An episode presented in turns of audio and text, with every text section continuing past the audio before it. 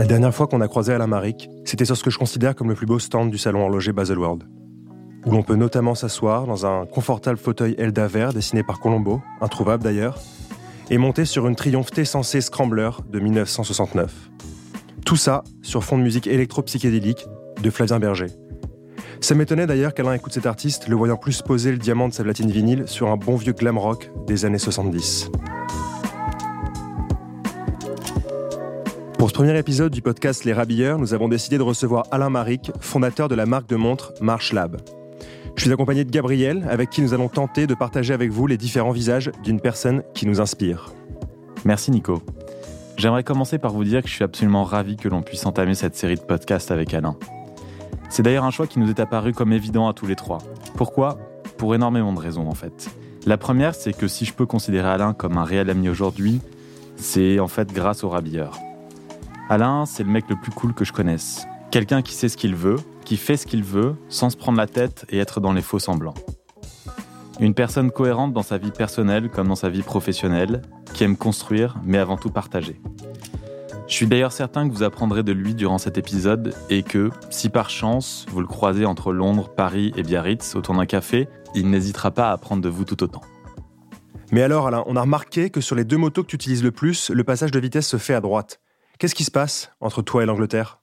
Bah, L'Angleterre, c'est c'est le pays de la triomphe. Euh, t'as pas d'autre solution dans la vie que d'aller chercher les, petites beautés là où elles se, elles se trouvent, là, elles sont nées. Donc euh, voilà. Passage à droite, d'ailleurs, très compliqué au début, très technique. Puisqu'au début, quand tu la chevauches, euh, tu as tendance à vouloir freiner. Au lieu de freiner, tu accélères. Donc c'est un peu compliqué au départ. Donc voilà. En effet, c'est un peu atypique. Comme ton parcours finalement, Alain, non? Euh, je sais pas si mon parcours est atypique, mais bon enchaînement en tout cas, Gabriel. bravo, bravo. Je suis très fier de moi. C'est très transition parfaite. Mais écoute, euh, non, non, mon parcours, il est un peu. Oui, c'est vrai que j'ai démarré un petit peu différemment du monde, de, des gens du monde horloger, donc c'est ça qui est intéressant. Du monde tout court. Du monde tout court, je sais pas. J'ai démarré, sur la... démarré sur la plage, c'est sympa. Hum, y a Moni... moniteur, moniteur de voile. Voilà, voilà une belle école pour démarrer la vie. Clairement, ouais. Mais attends, explique-nous là, de moniteur de voile jusqu'à euh, fondateur de Marche Lab, il s'est passé quoi? Euh, en fait, euh, j'ai démarré en étant, voilà, j'ai travaillé pour quelqu'un, pour Fred Beauchesne, un grand du monde de la voile, et après, j'ai décidé de monter mon, mon, mon, club de voile quand j'avais 23 ans avec un copain, donc c'était mes débuts d'entrepreneur, on va dire. Et puis voilà, on s'est associés, puis on en a monté un deuxième. Et donc ça a été une belle aventure, et au bout de 2-3 ans, j'ai rencontré des gens de Quicksilver, le groupe de surf. Et euh, j'ai commencé à rentrer en relation avec eux. Et c'est vrai que petit à petit, cette marque se développait. Ils m'ont appelé un jour pour me dire tiens, on a un job pour toi si tu veux rentrer chez nous. Donc euh, voilà, j'ai quitté mon club, j'ai vendu et je suis rentré chez Quicksilver.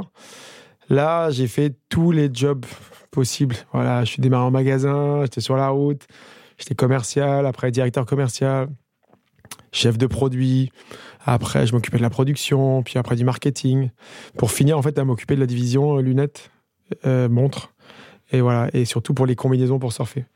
Donc euh, voilà, gros job avec plein de choses, et donc j'ai fait un peu tous les métiers différents. Donc c'était voilà, c'était une, belle aventure. Et du coup, t'occuper des montres chez Quicksilver, ça t'a, j'ai mis, le pied à l'étrier et donné quelques inspirations pour bah, démarrer Marche Lab ou pas bah, du tout En fait, je connaissais pas bien la montre, pour être très franc d'ailleurs. Quand je dis ça, ça surprend plein de gens. J'étais, j'aimais bien les belles choses, j'aimais les beaux produits, donc j'aimais forcément les belles lunettes, les belles montres. Mais j'étais pas un expert ni un passionné de montres encore à l'époque. Mais il se trouve que j'allais à balle parce que j'étais censé aller voir ce qui se passait sur le marché. Donc j'allais à balle euh, voir les marques, voir ce que, ce que faisait la concurrence, la haute horlogerie. J'allais aussi voir des fournisseurs, j'allais voir, voilà, je vais étudier le marché. Et c'est là qu'en allant à balle petit à petit, euh, une fois, deux fois, trois fois, bah, y a cette petite musique euh, qui rentre dans votre tête, euh, ces petits virus qui grossit et, qui voilà qui s'inocule dans votre sang et voilà et petit à petit euh, on devient un petit peu un petit peu accro. Et c'est vrai que de tous les produits sur lesquels j'ai travaillé c'est vrai que la montre c'est un produit qui est encore dire, sans fin pour au niveau création au niveau au niveau potentiel et d'évolution. C'est un produit qui est absolument magique parce que voilà, c'est sans fin. Ouais. Mais Quick, il y avait aussi le surf, il y avait aussi euh, des histoires incroyables, j'ai l'impression. Ah, ce que tu nous racontes? Je Quick, c'était une boîte incroyable. J'ai vécu les années qu'on appelait, nous, les années Canal. C'était les belles années où on a grandi, c'était des croissances incroyables, on était jeunes, on surfait, on gagnait de l'argent, on était cool, on portait une des marques était une des marques les plus cool à ce moment-là. Donc les gens disaient mais tu tu dans cette boîte, non seulement c'est cool, mais voilà t'es jeune, t'as tout ce qu'il faut. Donc on était vraiment un petit peu des, des, des tu vois des stars quoi. C'est une boîte incroyable. Ouais. Et on a adoré. C'était c'était magique. C'était des années fabuleuses avec des souvenirs et voilà et un esprit de famille, un esprit très fort. C'était un petit peu voilà, on se quittait pas en fait. On, on vivait ensemble, on travaillait ensemble, on surfait ensemble. C'était vraiment la famille. Donc c'était vraiment des années euh, qui m'ont marqué. Ouais. Et ça, finalement, en fait, l'esprit de famille et euh, l'environnement euh, toujours entouré de, de, de, de, proches et de familles qui, sont à fond dans le projet, tu l'as un peu vécu, j'imagine, avec euh, MarchLab et on le vit avec toi aussi tous les jours, ce qui, ce qui, ce qui renforce aussi l'identité de la marque qui est très, fort, très forte et, très plaisante. Mais moi, j'ai envie de travailler. Je crois que mon but dans la vie, c'est d'être heureux avant tout. Et surtout, c'est un peu banal de dire ça, mais j'ai surtout envie de travailler avec des gens que j'aime, en fait. Ça, c'est la, c'est la première chose. C'est la plus importante. C'est tous les jours se dire, tiens, est-ce que j'ai envie d'aller boire un verre avec lui? Est-ce que j'ai envie d'aller manger avec lui? Est-ce que j'ai envie de m'asseoir autour de la table avec vous et de, passer un bon moment? Je crois que c'est ce qui fait que, voilà, quoi. On avance et on, on se fait des, des petits kiffs comme ça et qu'on profite de la vie et que, bah, travailler avec des gens qu'on aime, c'est voilà. Donc c'est vrai que j'ai essayé de m'entourer à chaque fois de gens avec qui j'ai un vrai, une vraie, comment dire, une relation qui est vraiment sincère et à qui j'ai envie de passer du temps en me disant tiens, si je voyage avec lui, si je vais au bout du monde pour travailler, est-ce que je, est-ce que je vais me marrer, est-ce que je vais rigoler, si je vais avec lui dîner, est-ce que ça va être sympa? Et je pense toujours à ça en fait. Je pense à la vie qu'on va passer ensemble. Parce qu'on va bosser, c'est sûr, mais on va surtout vivre ensemble tous les jours. Et ça, c'est le plus important, c'est d'être avec des gens, voilà quoi, avec qui ça, c'est cool et avec qui voilà on a des, relations et ça c'est c'est c'est la c'est la base de tout après il faut évidemment générer assez d'argent pour faire vivre ces gens pour faire vivre une structure pour faire vivre une marque mais je pense qu'avant tout il faut déjà rendre les gens heureux et que cette ambiance et que ces gens soient contents de travailler envie de travailler et s'éclatent quoi. Faut qu'ils vivent une belle aventure. C'est une belle philosophie. Et pour ceux qui, qui, nous écoutent et qui connaissent pas forcément euh, aussi bien que nous euh, MarchLab en quelques mots Qu'est-ce que tu peux dire sur, euh, sur cette marque pour ceux qui n'ont pas encore cette, euh, cette culture en eux bah, Notre marque, elle est, elle, est, elle est inspirée des années fin 60-70. Donc voilà, c'était un peu ce qu'on aimait nous, personnellement, parce qu'on achetait des vieilles montres. Donc on aimait ces années-là, on aimait des, des, vieilles montres qu'on achetait à droite à gauche. Et on avait envie de faire des montres qu'on a envie de porter. En fait, tout simplement, c'est toujours, c'est toujours la démarche initiale d'un créateur d'une marque en général. C'est qu'il fait un produit qu'il a envie de porter lui et qu'il n'arrive pas à acheter. Donc c'est somme toute assez banal, mais c'est la première démarche, elle est, elle est vraiment, elle est vraie. Et aujourd'hui, euh, c'est vrai que je dis toujours qu'on est très sincère, très honnête avec ce qu'on fait, parce que chaque chose qui sort de notre euh, bureau de création, on va dire, c'est quelque chose qu'on se doit de pouvoir et d'avoir envie de porter. Quand on se dit, tiens, si je sors un truc et j'ai plus envie de le porter, c'est là où ça commence à, à clocher et qu'on se dit tiens on se perd un petit peu en chemin. Oui complètement. Donc euh, non non on essaie de faire des choses vraiment. Et, euh, et voilà et, et, la marque c'était de se dire faisons des choses qu'on aime sincèrement qui sont raffinées élégantes et qui sont accessibles moi j'ai envie de faire une marque et de me dire voilà j'ai envie que mes amis tous mes amis quels qu'ils soient puissent acheter une montre que je fais a les moyens financièrement de les acheter donc j'avais envie que ce soit quelque chose de plutôt démocratique, mais euh, voilà, autant que faire se peut par rapport à la qualité qu'on voulait mettre. Mais je voulais vraiment un truc cool et accessible. Quand tu dis nous, c'est qui nous? Moi, je dis jamais, je dis jamais jeu en fait. D'ailleurs, ma femme n'est pas contente parce qu'elle me dit que je pratique pas assez le jeu. C'est vrai. Elle me dit toujours, il faut que tu dises jeu. Et je sais pas dire jeu en fait, parce que je, je fais rien tout seul en fait aujourd'hui. Je suis nous parce que je suis, euh, je suis avec mon équipe et c'est eux qui me portent tous les jours et, et je, je grandis en eux. Donc, non, non, moi je dis nous parce que c'est une équipe. C'est Victor, c'est Sophie, c'est Hugo, c'est Cassandre, c'est tous les gens qui sont avec moi. Et c'est ces gens-là qui ont construit avec moi cette e-marque avec euh, cet esprit derrière, cette force, cette, cette passion qui fait qu'aujourd'hui les gens la ressentent. Et voilà, c'est un nous. Une marque, c'est un nous. Moi je dis toujours, euh, les grandes marques euh, sont plus fortes que les hommes. Mais les petites marques euh, sont souvent moins fortes que les hommes. Et les hommes qui sont une petite marque, c'est avant tout ça qu'on qu voit. On voit pas la marque. Aujourd'hui, MarchLab, c'est encore petit. Mais par contre, on voit les gens qui représentent MarchLab et ceux qui font vivre la marque. Et c'est grâce à eux qu'aujourd'hui, on arrive à, convaincre, à rentrer, à s'implanter sur le marché horloger. C'est que les gens se disent, tiens, cette marque, finalement, elle est, elle est, petite, elle est, encore, elle est encore jeune. Mais quand on voit une telle passion chez des gens qui sont sur la route et qui, qui, la vivent autant, c'est qu'il se passe quelque chose, c'est qu'on a envie d'y croire. Donc on, emmène les gens avec nous parce qu'on leur transmet quelque chose qui est très fort en nous. Donc ça, c'est vraiment quelque chose de, d'humain et c'est le nous, quoi. C'est voilà, c'est ça le nous. C'est beau. Ouais, c'est vrai clairement. ouais, c'est vrai que c'est puissant. C'est vrai qu'on on se disait souvent, Marsh Lab, euh, comme tu dis, c'est peut-être une petite marque, mais il y a quelque chose qu'on voit nulle part ailleurs, et je ne lance pas des fleurs en, disant ça. C'est vraiment, il y a une cohésion que j'ai jamais vue, et même en dehors du monde horloger, c'est compliqué d'en voir, mais il y a vraiment une cohésion, une identité super forte. La cohésion, ça se rapproche d'un autre mot qui, dans le dictionnaire, à mon avis, n'est pas loin, qui s'appelle la cohérence. Les deux sont différentes, mais la cohésion, c'est quelque chose aussi, tu vois, moi, je, je me dis toujours, quand je me balade sur les salons, justement, je regarde les stands comme tu fais toi, Nicolas, et tu te dis, tiens, tu balayes en fait du regard. Et il suffit que dans les 100% de ce que tu vois, s'il y a 2% qui soient incohérents, du coup, ça casse un peu tout de suite euh, l'image générale que tu as de la marque. Complètement. Et c'est vrai que la cohésion est dans les détails. Et tous ces petits détails font que, voilà, à la fin, tu dis, OK, j'ai compris. Ou tu dis, ah, hmm, ils ont voulu tenter un truc, mais peut-être que finalement, euh, voilà, tu vois, et la cohésion, c'est vraiment important. Et c'est lié à la cohérence, c'est que tout doit être lié, imbriqué, et tout doit être logique, en fait, par rapport au message de la marque. Donc ça, c'est ces deux mots qui sont très importants. C'est, voilà, il faut, il faut, je pense que c'est des bases qu'il faut poser dès le départ dans une marque pour que ce soit solide et qu'après, ça nous emmène le plus loin possible. Je pense qu'on partage la même expérience tous les deux, c'est que quand on crée une entreprise, quand on essaie de la faire grandir, on passe par des galères euh, incommensurables. Euh, mais chaque petit instant euh, qui, où tout se passe bien fait carrément oublier tout. Et j'ai l'impression que c'est un peu comme l'apprentissage du surf, c'est-à-dire que tu vas galérer comme un connard. Ça, tu sais. essayer de passer la barre et ensuite essayer de prendre ta première vague, ta deuxième, etc.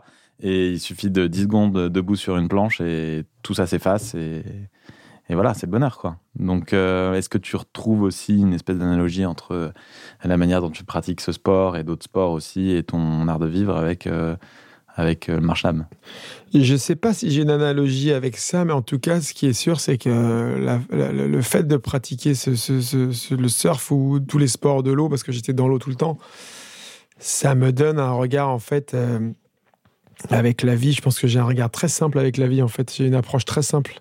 Je, suis très, très, très, très posé.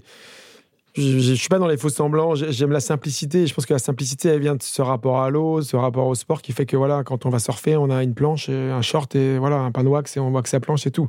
C'est l'eau et nous et voilà, on fait ce qu'on a avec, on fait ce qu'on a à faire avec l'eau. C'est hyper. Le, surf, c'est un des sports les plus purs qui existent en fait si on réfléchit. Moi, je faisais de la voile avant. La voile, j'adore. J'étais moniteur de voile. Euh, mais la voile, il faut un bateau, du vent, il faut des voiles, il faut la bonne voile, il faut voilà. Le surf, c'est juste une planche. On se met à l'eau, on a un short, on peut en faire tout nu même à la limite, tu vois. Mais voilà, c'est hyper simple. Et on va se confronter. Ok, on prend une raclée parfois, parfois ça se passe très bien, parfois on a des super vagues, parfois c'est voilà, c'est des mauvaises sessions.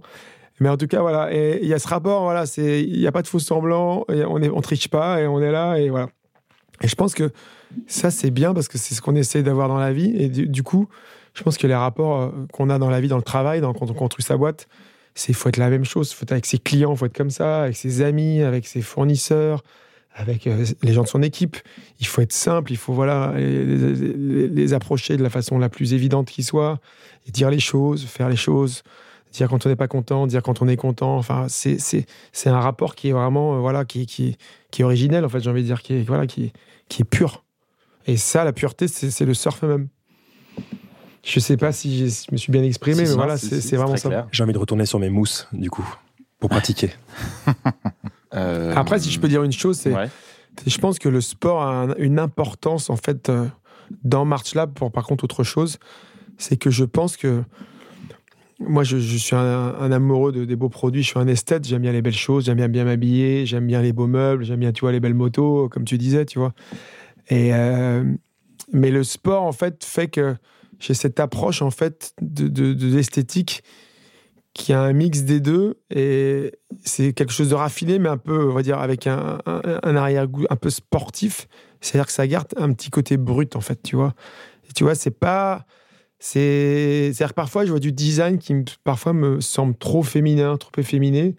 Il y a des, des, des, choses qui sont trop compliquées. Et je pense que le rapport des gens qui, font du design, des produits, mais qui ont ce- cette, culture euh, du sport, fait que c'est des gens souvent, et moi je suis pas le seul à ça, mais c'est des gens qui font souvent des produits qui sont assez bruts, assez justes, pas surdesignés, pas too much, et tu vois, qui sont vraiment pas, pas, pas, pas, pas saturés en fait.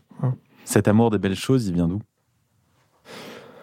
Je crois qu'il est. euh, je crois que ce qu'on a en nous, on l'a de son enfance et de sa famille. Mais j'ai toujours aimé les belles choses, j'ai toujours aimé les, beaux produits, j'ai toujours aimé les. J'ai toujours eu un jugement assez, euh, assez, assez tout de suite sûr de moi sur les choses que j'aimais ou j'aimais pas. Tu vois, c'était simple. Et euh, je sais pas. Je pense que pour moi, les belles choses, c'était les choses les plus simples déjà, les plus évidentes et les plus justes. Et voilà, ça a toujours été euh, la, la recherche de la, de, de, de la beauté dans la simplification, en fait, dans la simplicité. Oui, et pourtant la simplicité, c'est pas toujours ce qu'on voit quand. Enfin, au premier regard, quand on, quand on te voit parfois euh, habillé d'un col roulé avec euh, un pull col V, puis euh, une saharienne par-dessus, évidemment, souvent avec des tons qui sont hyper légitimes et qui vont hyper bien en- entre eux. C'est pour ça qu'on t'appelle un peu, entre nous, le, le maître du layering. Et cette superposition, cette superposition de couches de vêtements qui fonctionne bien, en fait, on l'a vraiment bien découverte avec toi. Et je crois qu'à chaque fois, il y a une petite, euh, un petit challenge. À chaque fois qu'on va te voir, on se dit qu'est-ce qui va nous sortir cette fois-là?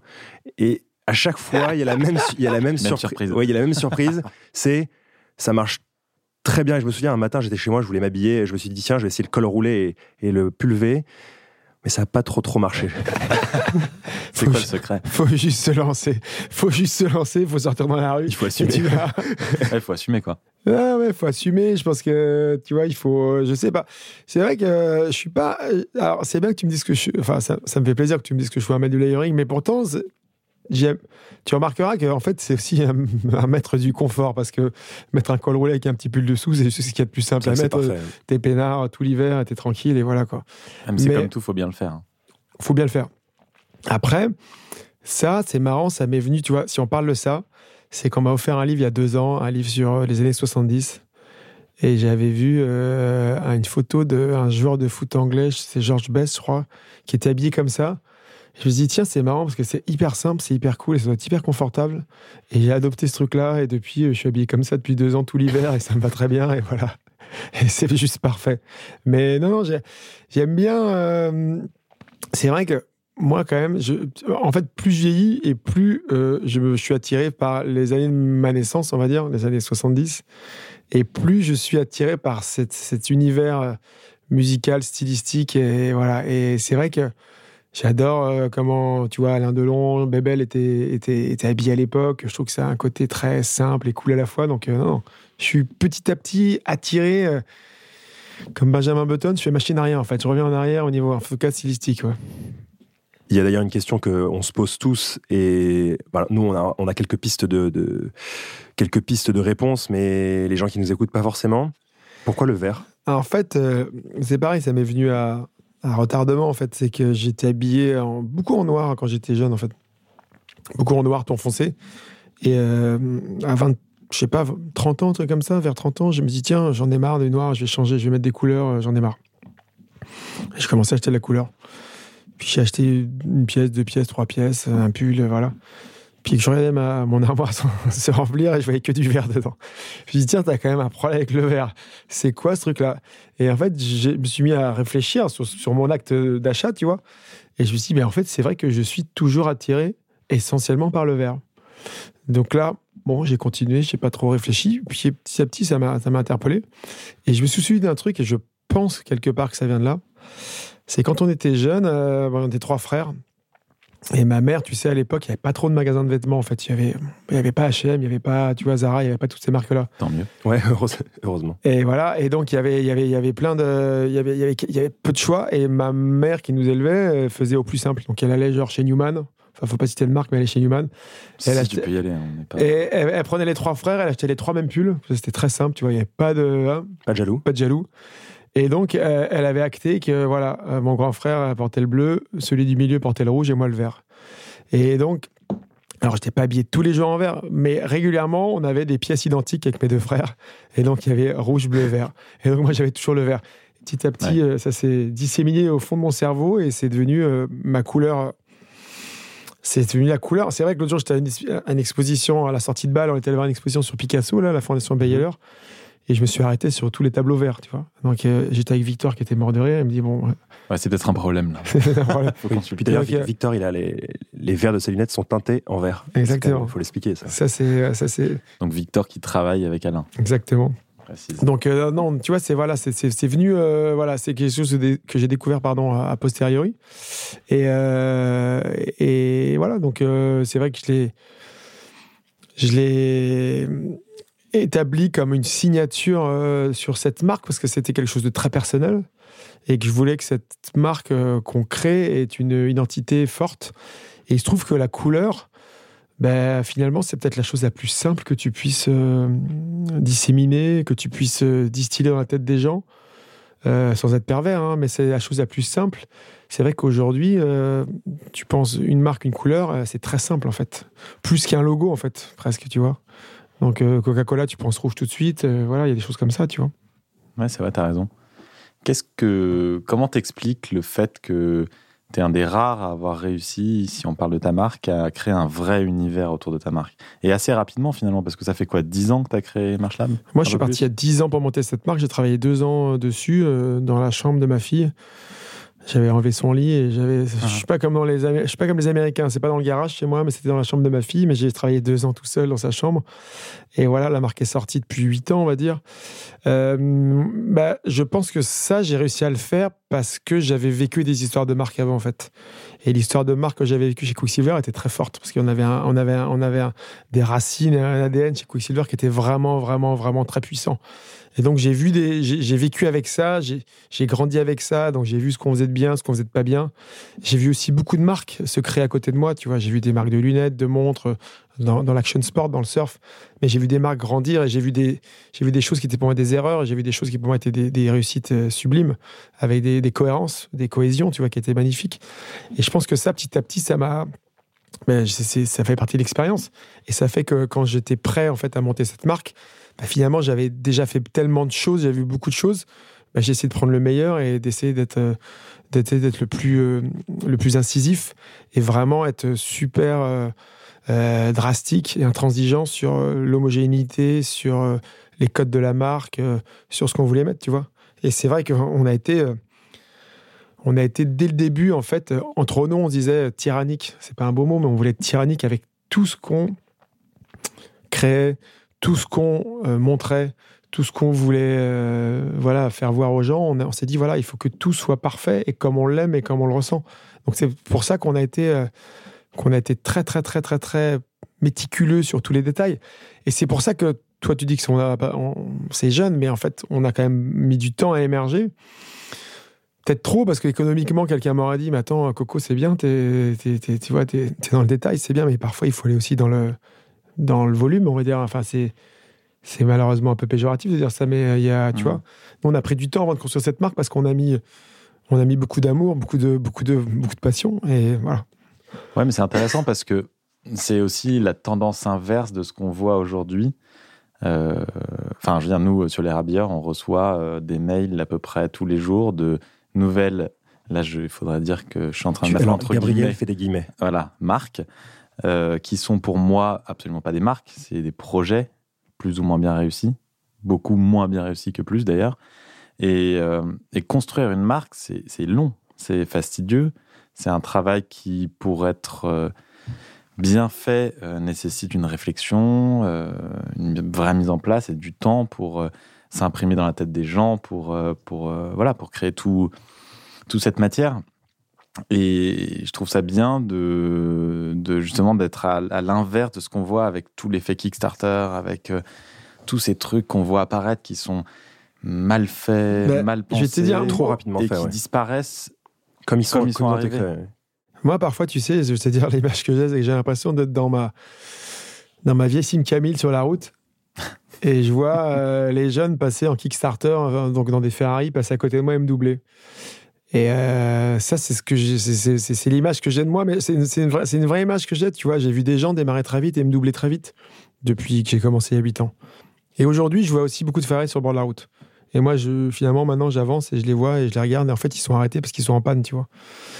Et je me dis, bah, finalement, le temps que tu as pris au départ, où j'ai beaucoup douté, parce que parfois, je, évidemment, quand ça prend du temps, tu doutes. Et ben aujourd'hui, ça devient, en fait, euh, ça se concrétise. Et tout ce temps qu'on a pris, en fait, il justifie aujourd'hui. On voit dans le travail qu'on a fait que ça y est, en fait, tous les millimètres qu'on a tous les jours empilés les uns au-dessus des autres, c'est devenu des centimètres, puis des mètres.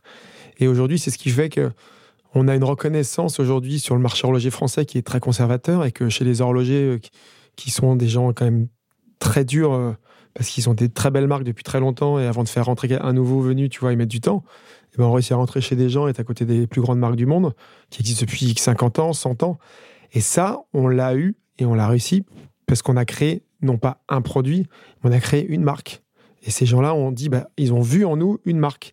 Ils dit, bah tiens, c'est pas juste un produit à la mode, c'est vraiment un environnement avec euh, une histoire, une, façon de la raconter, une histoire de produit, une signature stylistique qui fait qu'il y a un ensemble qui fait que voilà, on a pris une place aujourd'hui. Pardon, grâce à ça. Oui, et puis c'est cohérent par rapport aux personnes qui l'ont créé, qui l'ont accompagné. Je pense qu'il y a une vraie relation entre le produit et les personnes qui sont derrière. Bah, on dit toujours, moi je dis toujours, euh, le produit est une allégorie de son créateur. Donc c'est vraiment, euh, tu vois, j'entendais le jour Eddie Slimane qui a repris Céline et qui, tout le disait, mais ouais, euh, qui criait au scandale parce que Céline était du Slimane d'avant ou de Dior ou compagnie. Il disait, mais qu'est-ce que vous voulez que je fasse de plus? Je fais ce que je suis. Et eh ben, nous aujourd'hui, chez March, on fait ce qu'on est en fait. Quand je revenais au produit qui est l'allégorie du créateur, et je dis, vais même plus, plus loin, c'est ce que j'ai un peu dit tout à l'heure, c'est que c'est une allégorie de l'enfance du créateur. Moi, j'étais passionné par Chanel et je suis passionné par Chanel parce que je trouve que c'est une histoire incroyable parce qu'elle elle est arrivée en 1903 et elle n'a pas, elle a pas amélioré ce qui est fait. Elle a, complètement cassé la mode. Elle a fait un truc que personne n'avait jamais fait. Elle a pris des vêtements de marin euh, irlandais. Elle a fait des tissus. Enfin voilà. Mais Chanel, elle avait grandi dans un couvent. Elle était entourée de bonnes sœurs. elle était entourée de bonnes sœurs en noir et blanc. Elle a fait des vêtements toute sa vie qui étaient d'une simplicité drastique et avec un noir et blanc en code couleur. Donc tu dis, tiens, voilà, c'est quand même des codes. Euh, Jean Twitou, euh, qui a créé APC, euh, j'avais lu que son père était importateur de meubles danois. Et quand tu comprends ça, tu comprends pourquoi le style Twitou est inspiré des années 60, un peu danois, un peu, tu vois. Donc voilà, on est tous, en fait, c'est vraiment une marque, vraiment, c'est l'entité, c'est la personne elle-même qui la porte. Et c'est ça, on, à, à, travers une, une, marque, en fait, on voit une personnalité avant tout. Voilà. On arrive presque à la fin de ce podcast, Alain, et avant de se quitter, j'aimerais te poser trois questions essentielles, mais finalement pas si importantes que ça. Finalement, les essentiels d'un Amérique, qu'est-ce que c'est? C'est compliqué Non, les essentiels de l'Amérique, c'est euh, aller au moins une fois par an surfer avec ses amis sur un bateau en Indonésie. Ça, c'est un essentiel. Mais avant, j'ai envie de dire, d'aller au moins une fois par an avec sa famille au bout du monde euh, pour euh, voilà, vivre et se ressourcer en famille. Ça, c'est très important. Après, c'est surfer avec ses potes en Indonésie. Ça, c'est un essentiel. C'est euh, se lever tous les matins et se dire voilà, quelle chance j'ai d'aller bosser et faire ce que j'aime avec euh, des gens que j'aime et qui sont aussi passionnés que moi. C'est d'être fier d'eux.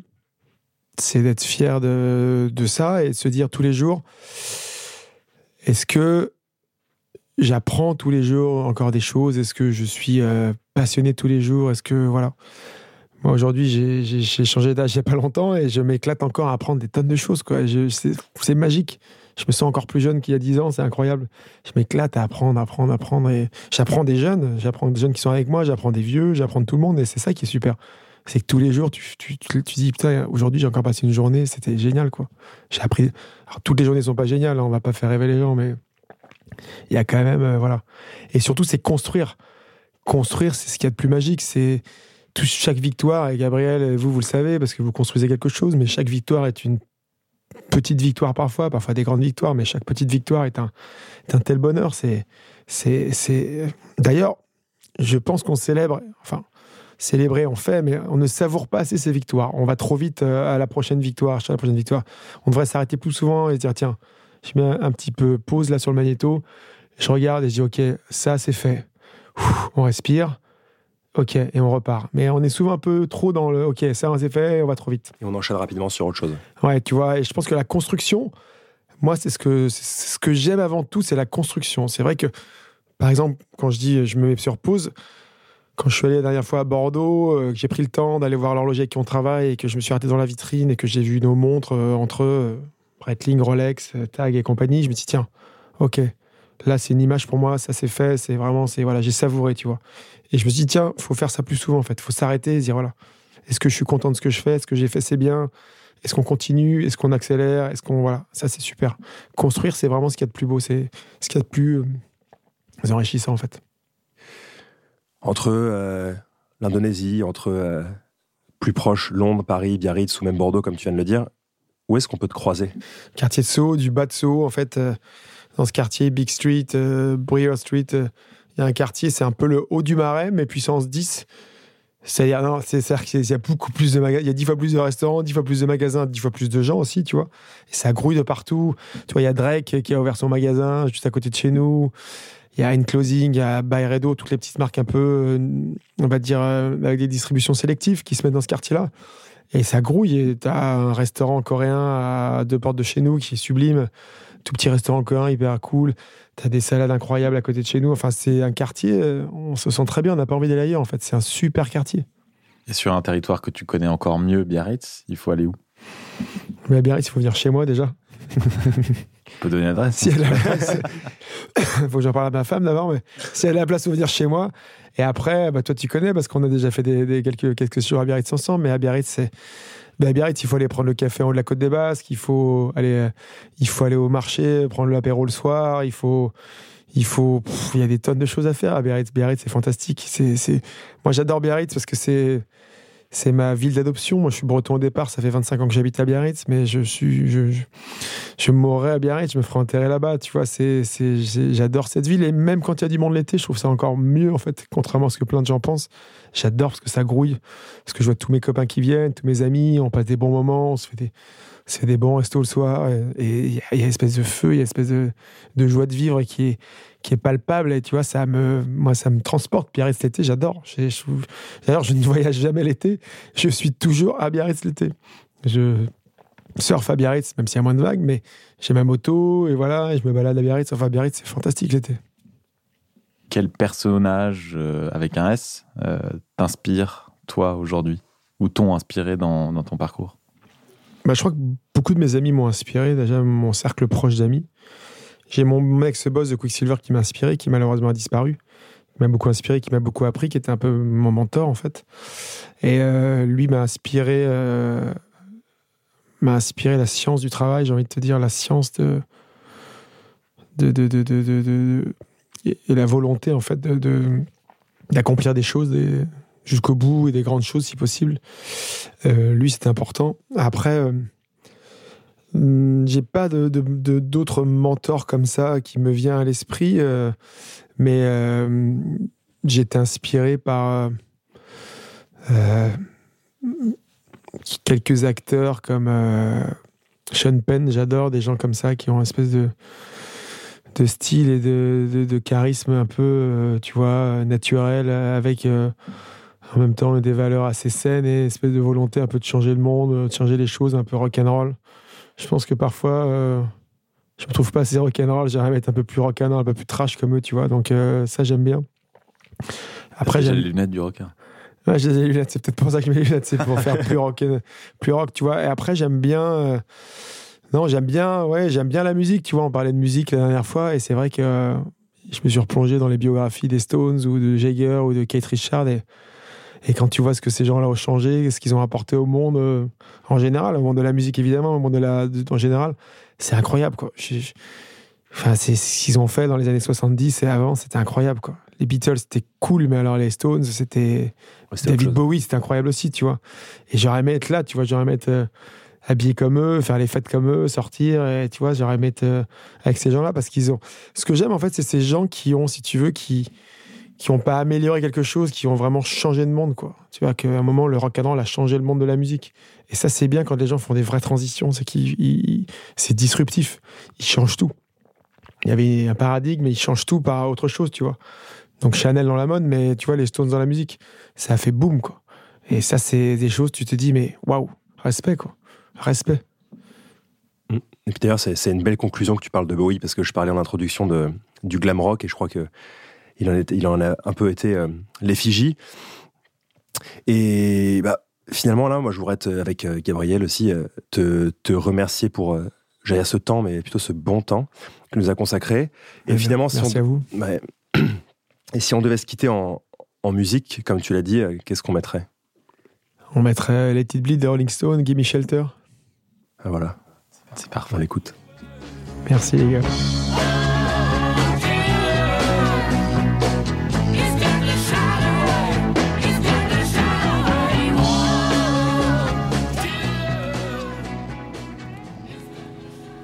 Merci à vous d'avoir écouté ce premier podcast Les Rabilleurs. On espère que vous avez apprécié ce moment et qu'Alain vous a inspiré autant qu'il le fait chaque jour avec nous.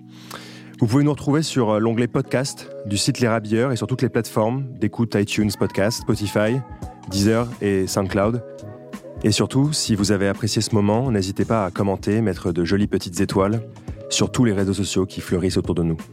Un grand merci à l'arrière-boutique studio pour son accueil toujours chaleureux et à Max pour son temps et sa bonne humeur. Merci également à Alexandre Flavian, aka Global Dub, pour ses sons que vous pouvez retrouver sur SoundCloud. Et rendez-vous au prochain épisode.